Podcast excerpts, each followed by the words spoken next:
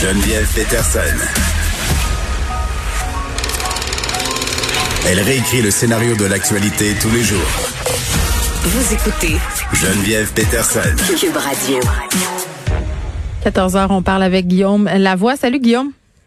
Bonjour. Écoute, on voulait faire un petit retour euh, sur cette allocution de Joe Biden hier. Quel changement, quel clash avec le ton euh, auquel nous a habitués Donald Trump? Un autre monde, je ne sais pas si on peut dire le retour à la normale ou, ou enfin, mais il y avait quelque chose. Euh, moi, je suis beaucoup de l'école. Moi, j'ai grandi où est-ce qu'on pouvait dire euh, regarde le président. C'était un exemple, pas nécessairement au niveau de ses politiques ou autres, mais ce qu'on résume souvent par, on va dire quelque chose qui a l'air présidentiel. Et Joe Biden était d'abord calme, c'était l'apologie de la franchise, la retenue, le respect. Il y avait une espèce d'assurance tranquille, même étant capable de dire, ben là-dessus, vous savez, je suis pas sûr. Ou il y a même des mots qui sont totalement impensables dans l'ère de son prédécesseur. Écoutez, au mieux de ce que je comprends. Au Eh mon Dieu, ça fait du changement de, de la personne qui pense tout connaître, tout savoir euh, et qui présente son point de vue comme étant le meilleur tout le temps, la, la science infuse. C'est ça, quelqu'un qui s'exprime juste avec des superlatifs. Là. Ouais. Alors là, on était complètement ailleurs. Bon, au niveau du contenu, évidemment, c'est de parler euh, évidemment de la COVID, de la pandémie, de la vaccination, puis du plan de relance. Et il y a quelque chose qui m'ont marqué, par exemple, lorsqu'il disait, mais je sais, une des questions qui est arrivée rapidement, c'est en gros, bon, mais quand est-ce que ça va être fini, là? Question qu'on se pose à tout- un peu tout le monde ces temps-ci. Et lui te dit, écoutez, Noël prochain, là, c'est sûr qu'on va être à la normale. Je peux pas vous dire quand exactement, mais Noël prochain. Noël prochain, c'est dans un an. On se dit, wow, OK, on va peut-être réajuster notre, notre appréciation de quand est-ce que ça va être fini. Ça prendra peut-être encore une année avant d'avoir un retour à la normale complète, bien que j'ai plein d'amis aux États-Unis qui me disent qu'ils sont rendus à leur deuxième vague de vaccination. Alors peut-être qu'ils sont un peu en avance sur nous. Mais sinon, c'était pour pousser son fameux plan de relance.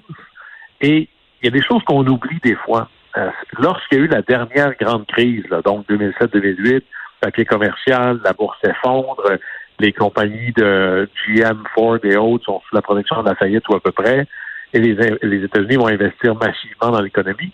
Le président, c'est Barack Obama. Le vice-président responsable de ce dossier-là, c'est Joe Biden.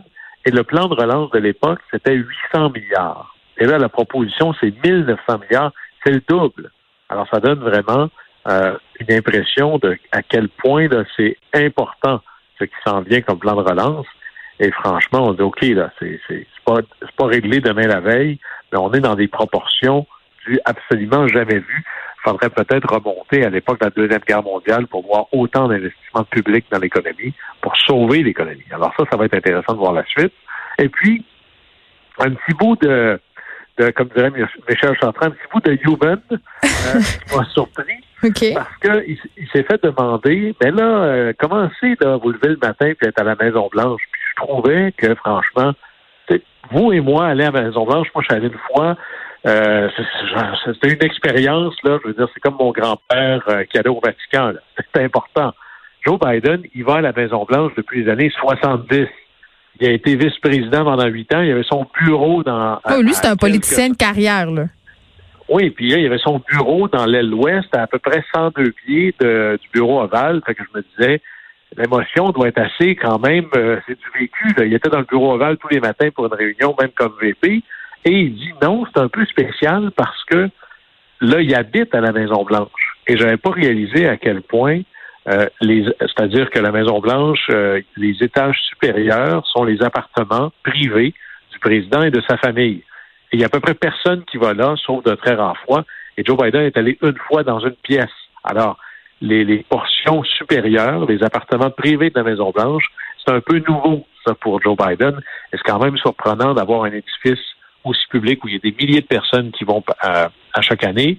Même comme vice-président, ton bureau est là et il y a encore des morceaux de cette maison absolument fameuse qui restent privés, même pour l'entourage Mm. le quotidien du président. Hmm. Bon, ben ce que je comprends aussi, c'est que ça fait du bien euh, ce changement de ton et un peu d'ouverture euh, de la part du nouveau président euh, Joe Biden. Là, tu voulais aussi qu'on se parle de la mairie de New York. Oui, alors, bon, nous, il y a des municipales au Québec en Mhm. novembre 2021, à New York aussi. Et là, on suit ça parce que ça reste la plus grande ville aux États-Unis. Moi, je dis souvent, il y a, si on fait bouillir là, comme du sirop d'érable, il y a deux villes dans le monde. Là. Euh, il y a Londres et New York. C'est 8,5 millions d'habitants à peu près à New York. C'est une capitale financière du monde. Alors, c'est pas rien là qui va diriger les, vues de la ville. Et c'est une ville passablement démocrate, on sait ça, et on pourrait imaginer que dans ces temps-ci, que c'est probablement un démocrate qui va gagner. Donc, la vraie élection, l'élection avant l'élection, c'est la primaire démocrate. Un peu comme si vous gagnez la primaire du Parti libéral dans Westmount, vos chances de finir député Westmount sont plutôt bonnes. Là. Alors là, à la primaire démocrate à Westmount, il y a un candidat qui est Andrew Yang. Et peut-être que le nom vous dit quelque chose vaguement. Il était complètement inconnu de la population générale. C'est un entrepreneur à succès, là, Silicon Valley, et euh, assez jeune. Et il s'est présenté, comme s'il était sorti de nulle part, à la, euh, aux primaires démocrates pour la présidentielle. Bon, ça n'a pas fonctionné, mais il s'est retiré assez tôt. Mais il a vraiment fait, d'abord, il était le candidat chouchou de Silicon Valley, il était le candidat chouchou à la fois de certains républicains et de certains démocrates, et il avait des idées absolument révolutionnaires, comme par exemple créer un revenu minimum garanti, entre autres parce qu'avec l'accélération des technologies, pensez à la voiture sans chauffeur, par exemple, ben, il va y avoir tellement moins d'emplois que cette idée de se donner collectivement de la richesse par l'emploi, c'est assis sur du temps emprunté, ça. Et il a fait un livre absolument génial qui s'appelle La guerre contre le monde ordinaire se retrouve à être la conséquence non souhaitée des avancées technologiques. Alors, il se présente à la mairie de New York. Et là, on se disait, bon, ben, ça a une chance de marcher, cette affaire-là? Non, c'est une machine à lever de l'argent. Il est présentement à peu près au tiers des votes dans une course où est-ce qu'il y a beaucoup de candidats. Alors, mettez ça sur votre radar. Andrew Yang, avec le hashtag le Yang Gang. Toi, ton argent est sur lui, c'est ce que je comprends. Tu penses qu'il y a de bonnes chances de remporter? Mais à date, euh, il surprend beaucoup parce que, en gros, dans les sondages, il est entre 25 et 30% dans une primaire où est-ce que lui partait à peu près de zéro. Il n'y a aucune expérience ben comme administrateur public, aucune, aucune expérience municipale, mais la notoriété, la capacité de lever des fonds, on s'en parlait hier, de faire de lui un, leader, en tout cas dans cette course-là. Alors c'est à suivre. Mm. On est vraiment avec un candidat des idées de la modernité. Alors, faut, faut suivre ça. Oui, puis on s'en, on s'en parlait hier, euh, Guillaume, je disais, euh, de cette notoriété-là qui peut être euh, vraiment très, très importante quand vient le temps d'aller voter des candidats dont on n'aurait jamais pensé qu'il allait passer, ben, se sont retrouvés dans des postes assez prestigieux à cause de cette notoriété-là. Donc, on va savoir si c'est ce qui va arriver à Andrew Yang, mais ça va être intéressant de suivre ça. Tu voulais terminer avec le décès d'un célèbre animateur radio, un grand partisan de Donald Trump, un ultra-conservateur. Rush Limbaugh. Et il n'y a probablement pas d'animateurs radio dans l'histoire des États-Unis qui ont été plus influents et plus déterminants dans la, je vous dirais, l'avancée, le succès, l'influence des conservateurs et des républicains aux États-Unis.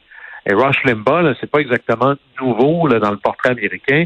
Il a commencé à véritablement être une figure nationale dans la fin des années 80 juste pour vous donner une idée, dans un mouvement de wedge politics qu'on appelle, donc la politique hyper partisane, le président Trump lui a donné il y a un an la médaille présidentielle de la liberté, qui est la plus haute distinction euh, du monde civil. C'est une vedette extraordinaire aux États-Unis, là, hmm. hyper controversée. Mais juste pour vous donner une idée, c'est des dizaines de millions d'auditeurs à chaque semaine. Il y avait un show de trois heures par jour, du lundi au vendredi.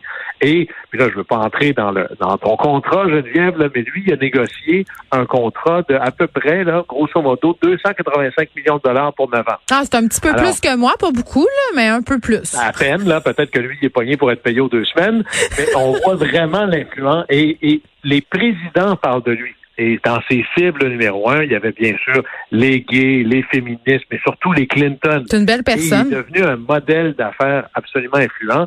Qu'on l'aime ou qu'on ne l'aime pas, il faut reconnaître qu'il a été un facteur déterminant dans l'espèce de révolution conservatrice, le virage à droite très marqué hmm. aux États-Unis en général, puis au Parti républicain en particulier. Puis là, il n'est pas euh, décédé de la COVID-19, là, il est décédé d'un cancer euh, du poumon. C'est ça. Déjà, il y a un an, ben, peut-être qu'un a amené l'autre, mais il y a un Mm. an, il avait été diagnostiqué stade 4. Donc, euh, ma petite connaissance médicale, c'est que c'est très, très, très avancé d'un cancer du poumon. Mm. Et bon, ben, un an plus tard, euh, il, il est décédé. Mais on va parler de l'influence de Rush Limbaugh. Il a créé, bien sûr, c'est vraiment celui qui a créé le concept d'une radio parlée très marquée, très euh, forte, très orientée. Et il est devenu un leader très, très fort du mouvement conservateur aux États-Unis. Mais tu sais quoi, il était tellement important pour euh, le Parti républicain qu'il a été qualifié de chef de ce même parti par les démocrates pendant de nombreuses années, tellement il était influent. Ah, et, et il était, euh, évidemment, il est odieux par moment. Là, il choisissait ses cibles. Il n'y a pas d'accident. Bon, si on fait de la radio tous les jours, on peut échapper des fois un commentaire qu'on pas ce qu'on voulait dire. Ça Chez arrive. lui, c'est un modèle. Chez lui, c'est un modèle d'affaires. Chez lui, c'est un modèle d'affaires. Qu'est-ce que je pourrais dire de tellement énorme, de tellement controversé? Non, mais il a dû être pogné dans des poursuites incroyables. Là. Il a dû avoir des procès. Et jamais je peux, je peux pas croire. Ah, euh, sans arrêt, et ça faisait partie du modèle d'affaires également. Et il réussissait à faire, imaginez un animateur de radio et son émission qui réussit à faire les nouvelles et que les présidents américains parlent de lui sans cesse. Même Bill Clinton, quand il était président, se plaignait que lui avait pas trois heures à la radio pour dire ce qu'il voulait. Et Ah. dans les années 1994, il était déjà dans les fake news, il était déjà dans les théories de la conspiration. Alors des fois, il y, a- ce qu'on appelle se faire prendre par une fausse nouveauté. On n'a rien inventé. D'ailleurs, l'histoire des idées, c'est les, no- les notes de votre page de Platon. Et quand je vois des théories de la conspiration sur des, des blogs sur Internet ou encore des blogs sur YouTube, je me Mm. dis, ah, voilà des émules de Rush Limbaugh. Bon, et euh, est-ce que tu trouves pas ça un peu problématique qu'on le célèbre autant que ça aujourd'hui, malgré ses positions ultra-conservatrices? C'est même pas ses positions à la limite conservatrices, mais aussi ses, ses accusations Ah.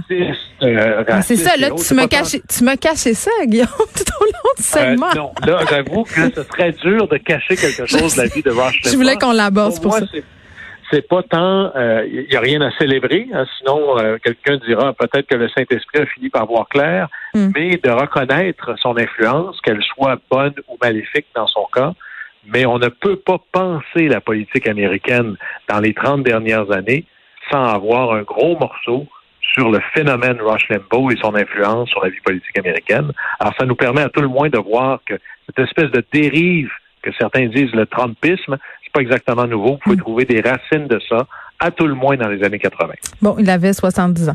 Guillaume Lavoie, merci. On se reparle demain. Au plaisir.